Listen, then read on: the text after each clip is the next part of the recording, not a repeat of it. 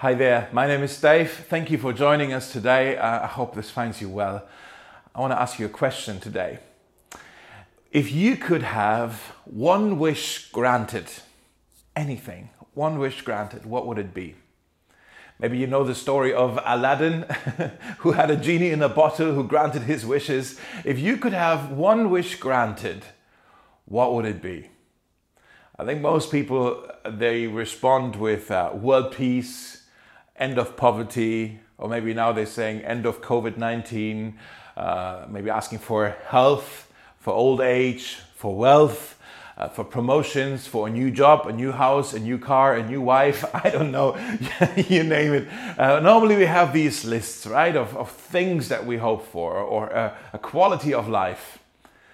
Uh, in the Bible, in the Old Testament, we read the story of a man who has a conversation with God actually, and God says to him, God promises to him, I'm going to give you victory. I'm not just you, I'm going to give it to you and your people. I'm going to give you all victory. I'm going to give you all land. I'm going to give you wealth, prosperity. You will be fine. You will have peace. You will flourish. And that guy, he says, that is very generous, God, but that's not good enough. That's not good enough, God. I didn't come all this way just for that. He says, God, what I really want is you. More than all of these things, I want you. I want your presence. I want your love. I want your beauty. I want you in my life. And that guy, in that conversation with God, he actually has the audacity to ask God, now show me your glory. Show me your glory. It's actually, I believe, is the most audacious prayer in the entire Bible to come to God and say, Show me your glory. Show me your glory. And uh, maybe you're familiar with the Bible, maybe you already know who I'm talking about. I'm talking about a man in the Old Testament by the name of Moses. And we are in the book of Exodus. If you have your Bibles, just feel free to open them up already. Exodus, we are in chapter 33. Uh, and we're looking today at another audacious prayer because we are in a series we started last week uh, that we call That's Quite Audacious.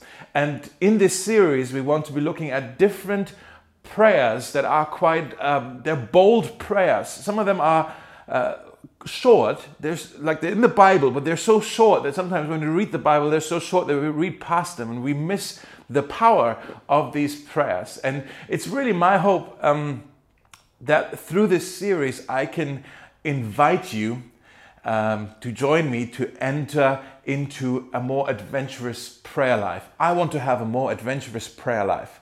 I want to pray uh, more courageous prayers than just, Lord, keep me safe today. Lord, bless me today. Lord, be with me today. Lord, thank you for this food today. I, I want to go deeper than that. I, I have a I don't know about you, but I have a desire to, to pray adventurous prayers, to pray courageous prayers. And so last week we already looked at um, an audacious prayer where a 12 year old boy named Samuel, he prayed, Lord, I want to hear your voice. Lord, speak to me, your servant is listening.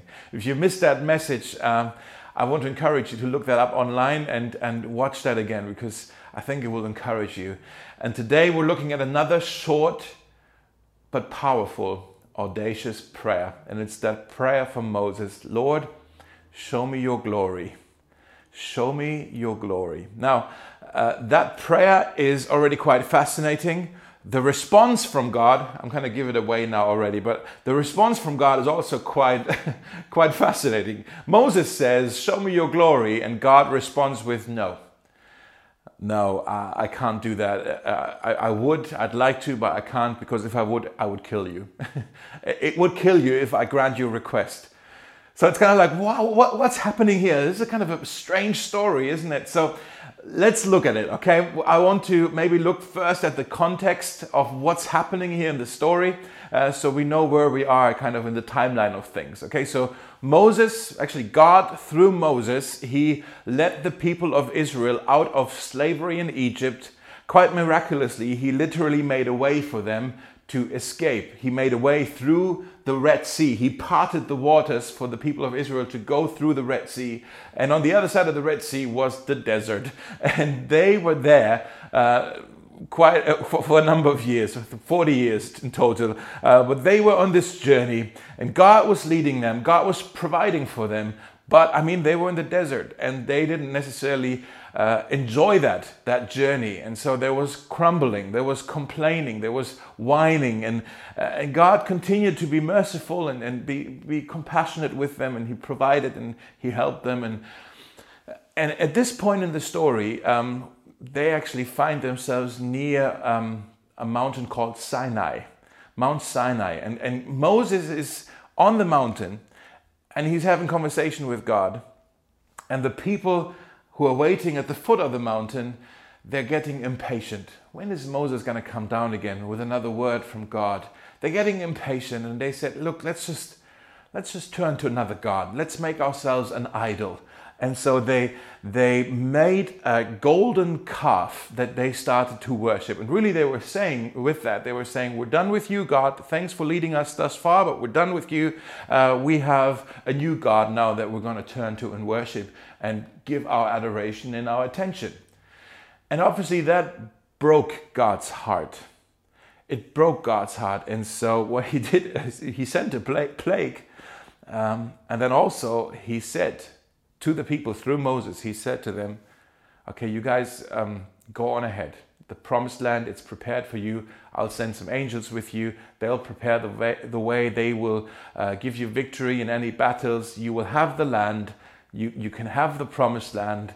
Um, you will have the wealth. There will be milk and honey flowing. You will be all right. You will have peace. Uh, I'm going to give you all of that, but I will not go with you. You obviously don't want me. I'm not going to go with you. You go on ahead to the promised land. I'm going to stay here in the desert. And then Moses says in chapter 33, verse 15, we see that Moses said to God, If your presence does not go with us, do not send us up from here. He says, Don't do this to us, Lord. What would we do without you, Lord? Your presence is all we have, Lord. If you're not with us, he says, how Will anyone know that you are pleased with me and with your people unless you go with us? What else will distinguish me and your people from all the other people on the face of the earth? God is saying, I'm going to give you the success, I'm going to give you the power, I'm going to give you the land, I'm going to give you the wealth. I'm just not going to go with you, Moses. You go on ahead. I'm going to stay here in the desert. And let's be honest, isn't this, this offer that God has for Moses, isn't this exactly what most people would consider a dream religion? Where you go, oh, great, I'm getting all the help that I need from God. I'm getting the blessings. I'm getting the provision. I'm getting the power. I'm getting the promotions. I'm getting the wealth. I'm getting the health. I'm getting all the stuff from God. I can get all of that without actually having to deal with God. I can have the blessings without the blesser. Perfect. You see, there are many people who would, who would, who would say that what, what God is offering to Moses, that's what I want most in life. There are many people who say, I believe in God. I need this God to be useful to me. I need him to be available to me. I need him to, to give me the help and the blessings that I need but I just don't want him. I just want what he can do for me. Moses says, Lord, if, if, if you're not going to go with us, don't send us out from here. Keep your wealth, keep your awards, keep your promotions, keep your health, keep your power. All of that, we don't want any of that. If you're not going to go with us, Lord, we don't want the blessings without the blesser. We don't want the blessings without the blesser. Our value, our identity, he says, that which distinguishes us from all the other people on the face of the earth. Our identity, that's your presence, God. It's that you're with us. We don't want to have the best military. We don't want to have the best economy. We don't want to have the best football team unless you, Lord, go with us, unless you're present with us in our lives, unless you're with us. We have nothing. And then God says to Moses, I will do the very thing you have asked because I am pleased with you and I know you by name. Phew, okay. Moses, well done. You convinced God uh, to actually go with you into the promised land. Good. Thanks, God. But Moses wants more. Moses doesn't take yes for an answer. And he then prays and he says to God this audacious prayer. It says here, Then Moses said, Now, show me your glory. Show me your glory. Now, that's more than just saying, Lord, be present with us so we can be near you. What Moses is saying when he says, Show me your glory, he says, Lord, show me your face. I want to see who you really are. I want to see what you are really like. What a prayer, huh? What a request. You know, and I look at that and I think, Moses, you're becoming a little bit greedy now. You're becoming a bit greedy because if there's any human being ever on the face of the earth who has experienced God, surely it was Moses. I mean, God looked after him when he was a baby, and then later uh, he uh, spoke to Moses through a burning bush. And Moses saw the 10 plagues coming to Egypt. Moses saw how God parted the waters of the Red Sea so they could walk through it. Moses saw how God uh, provided for them in the desert when he let manna, when he let food rain down from heaven and, and water burst from a dry rock. Moses saw how God was leading the way when he uh, was hiding in a, in a pillar of cloud, guiding them through the desert during the day, and during the night it was a pillar of burning fire that actually gave them warmth and light. And God was guiding them. God was providing for them. God was miraculously looking out for them. You know, what more do you want, Moses? Haven't you already seen enough of God's glory? What more do you want? do, you, do you need uh, God to part an ocean now? Like, haven't you seen enough? Like, do you need God to, I don't know, send some Italians to serve ice cream in the middle of the desert? Moses, what else do you need to see that you can say, now I have seen God? You have already seen so much of God's power. And Moses would say, Yes, I have seen much of God's power. But what I'm asking now is, I want to see God's heart. I want to see his character. Have you noticed that sometimes we can be uh, quite obsessed with God's power? Like we want to see something spectacular. We want to see miracles. We want to see signs and wonders. And, and of course, in and of itself, there's nothing wrong with wanting to see God's power. God, God, God moving in power. There's nothing wrong with that. But the moment we detach that, the moment we divorce that from actually having relationship with Him, from knowing Him, if it's just about the spectacular and not about the relationship, then we mess the whole thing up. I have a friend and we talked about something related to that, and he said, you know, sometimes it's as if we try to turn God into a prostitute who does things for us, who makes us feel certain ways, but there's no commitment, no relationship, nothing we need to do on our end. It's just a servant. Ouch. It's not nice to be regarded that way. I don't know if you've ever worked for a boss who um, maybe only saw the talent you brought to the table, but never saw you. Maybe you dated someone who only was interested in your looks, but not in you. Maybe you had some friends who only wanted your money, but not you. You know, that's not nice. Paul writes about something similar in, in Philippians 3, where I believe he actually has the New Testament request of show me your glory. He, he says, I want to know Christ and the power of his resurrection. It's both. But he doesn't just say, I want to know the power of his resurrection. He says, I want to know Christ. I want to have relationship. I want to experience the power. But I want to know Christ. I want to know him. I want to know his heart, his character. And that's what Moses is saying here as well. He's saying, Lord, I've seen your power. Now show me your glory. I've seen you move, but now I want to know who you really are. I, I want to know you. I want to worship you for who you are, not just for what you can do for me or what you can give to me. I want to worship you for who you are. I don't want to just have a God who is useful. I want to have a God who is glorious. Now show me your glory. And God's response is astounding. He says, Sorry, no, I can't do that. You cannot see my face, for no one may see me and live. What's happening here? That's a bit weird. Is God such a brutal God that he says, like, hey, one step closer and I will kill you? What's happening? We need to understand that our nature and God's nature were incompatible with each other. We don't fit with each other. It's like water and fire. One actually consumes the other.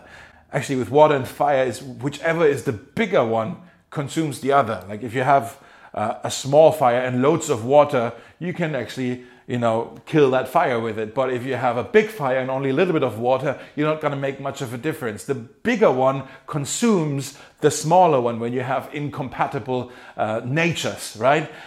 And the same is true with God. When we um, sinful, finite creatures come face to face with an infinite, majestic, glorious, holy God, the bigger one consumes the smaller one because we're incompatible with each other. The bigger one consumes the smaller one, and God says, You can't come that close to me. I would consume you, it would kill you.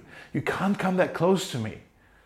Now, that's hard to understand. Uh, in the 18th century, there was a guy, a theologian in America, his name was Jonathan Edwards. And I'm paraphrasing him now, but he said something like this it's, He said, We cannot see God, we cannot come that close to God, not because he is such a terrifying, brutal God, but because he is so glorious, because he is so good that for us, the joy, the joy of seeing this God, it would actually be too much for us to behold and we would explode with joy. When we come face to face with God and we see His goodness in His glory, we would explode with joy. He is so good we couldn't cope with it. That's what this means. And God says, You cannot see my face, Moses. You cannot see my face. Sorry, no. But let's do this. I have an idea. Let's do this. Do you want to see my glory? Do you want to see what I'm really like? Do you want to know me, my heart, what I'm like? Let me show you my goodness, because that's what my glory is. God says, My glory, that's my goodness. And I'll give you a glimpse of my goodness. And I'm going to place you here on this mountain. There is this rock, there's a cleft in there. I'm going to place you in the cleft of that rock. And then I'm going to put my hand on you. And then I'm actually just going to walk past you. And when I've walked past you, I'm going to remove my hand. And for a moment, you will be able to see the backside of my goodness. and that's exactly what happens in chapter 34 of Exodus. Then we read that how, how all the goodness of God actually passes by Moses.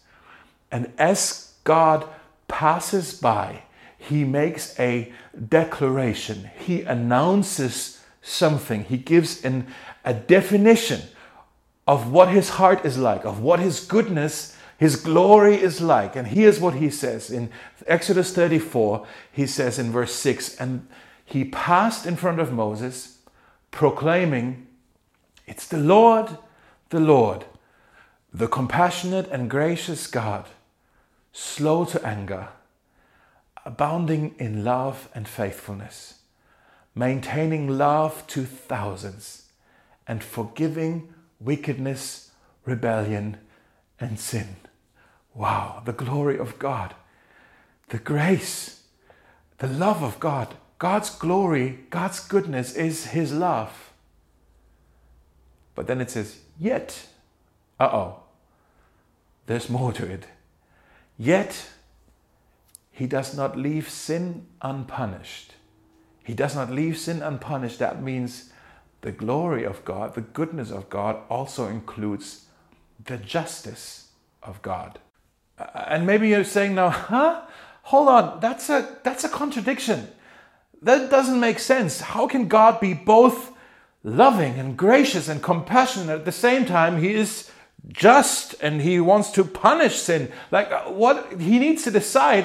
He can't be both. That's a contradiction. It's not a contradiction, but it is a tension. When God is saying, I'm actually both. My goodness is both. It is love and it is justice. Both is goodness. Think about this. God is God is too good to be unjust. Because if, if he were unjust, he wouldn't be good. And God is also too good to be unloving. Because if he were unloving, he wouldn't be good. He is both. And you say, no, no, no, wait a minute. God, you can't be both at the same time. You can't have it both ways. You must choose. And God says, no, I don't. I don't have to choose. I can be both at the same time. I'm full of love and I'm full of justice. I'm, I'm righteous and I'm gracious at the same time. Now, for Moses, this was probably impossible to grasp. He only saw the backside of this. He couldn't really see the whole picture. He saw he saw it pass and was like, huh? He saw the backside of it. But for us, we look at this entire story through the eyes of the New Testament, through the eyes of the New Covenant, and we can have another perspective, a perspective that Moses didn't have. Because did you know in the New Testament, in John chapter 1, verse 14, it says this It says, Jesus, the Word, became flesh and he made his dwelling among us. There it is. Jesus is God's presence with us. Remember Moses, he said, if it's not for your presence, what's going to distinguish us? What's going to make us different? Our power? Our wealth? Our greatest treasure isn't the blessing, our greatest treasure is God's presence. Our greatest treasure is Jesus. And then it says here, we have seen his glory. The glory of the one and only who came from the Father, and he is full of grace and truth, love and justice, and righteousness, grace and truth. You see, Jesus is the key. If you want to understand how God's goodness can be both love and justice, you need to look to the cross. Because on the cross, Jesus tells us what did he say? When he was hanging on the cross, he was praying, My God, my God, why have you forsaken me? Jesus experienced the very thing that Moses was afraid of the absence of God. The absence of God. And on the cross, Jesus shows us that He is both loving and just. He is just because all our sin was punished there on the cross. And at the same time, He is full of love because He didn't punish us, but He absorbed the punishment. He took the punishment upon Himself. In Isaiah 53, it says, He was pierced for our transgressions, He was crushed for our iniquities. Punishment that brought us peace was on him, and by his wounds we are healed. And that, my friends, is the gospel, the good news that the God who is both loving and just came to rescue us without being untrue to who he is. He was only able to rescue us because of who he is, because he is full of love and because he is full of justice. That's what saved us. Now, if you don't believe in this gospel, you may believe in a God who is all love, a, a, a loving God, and God who is full of love. Only that. Does that excite you? Does that move you? Does that change you? No. Because if you only have a God who is all love, then you have a God who, who's quite good but not all good because he isn't just, he isn't fair. Maybe you believe in a God of justice. he's just, he's righteousness and all of that, you know, but, but you don't believe the love bit. Does that excite you? Does that move you? Does that change you? No, because you have a God who is quite good, but not all good, because he is justice, but he is not love. You see, only on the cross you see here is a God whose goodness is both love and justice. He is not just quite good, he is all good. When Moses said, Show me your glory, God said, I'll show you the backside of it. When we say, God, show us your glory, you know what he says? He says, Look to the cross. Look to my son. See my goodness. You can see that I am the compassionate and merciful God. I'm willing to forgive wickedness and rebellion. I'm abounding in love and faithfulness, and I don't leave sin unpunished. You want to see my glory? Look at my Son. There it is, the radiance of my glory. You know, in John chapter 11, uh, we read of a story where uh, that was just right before Jesus raised Lazarus from the dead. Uh, and Jesus, just before that happened, he had a conversation with Martha, the sister of Lazarus, who was obviously grieving.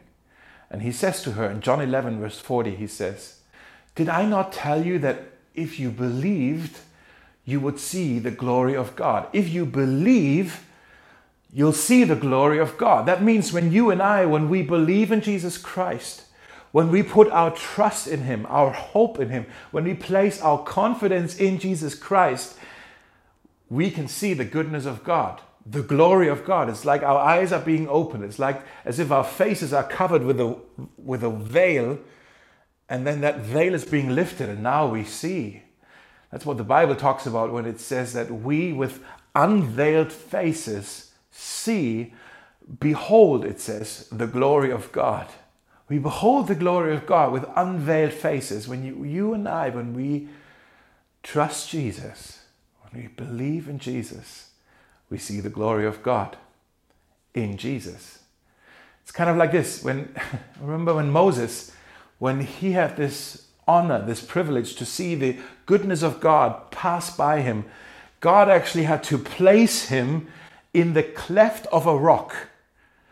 And in the cleft of this rock, he was hidden, he was sheltered, he was secure, he was safe, he was in the only right place where he could be so that the goodness of God could actually pass by him.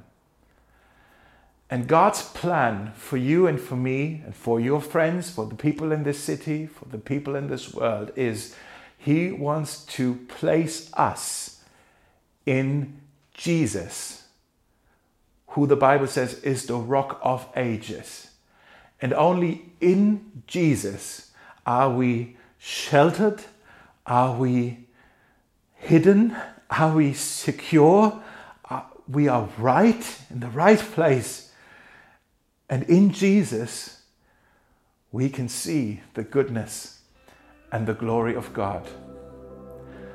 There's an old hymn that says, Rock of ages, cleft for me, let me hide myself in thee. It talks about Jesus, the rock of ages. You're the cleft for me. Let me hide myself in thee.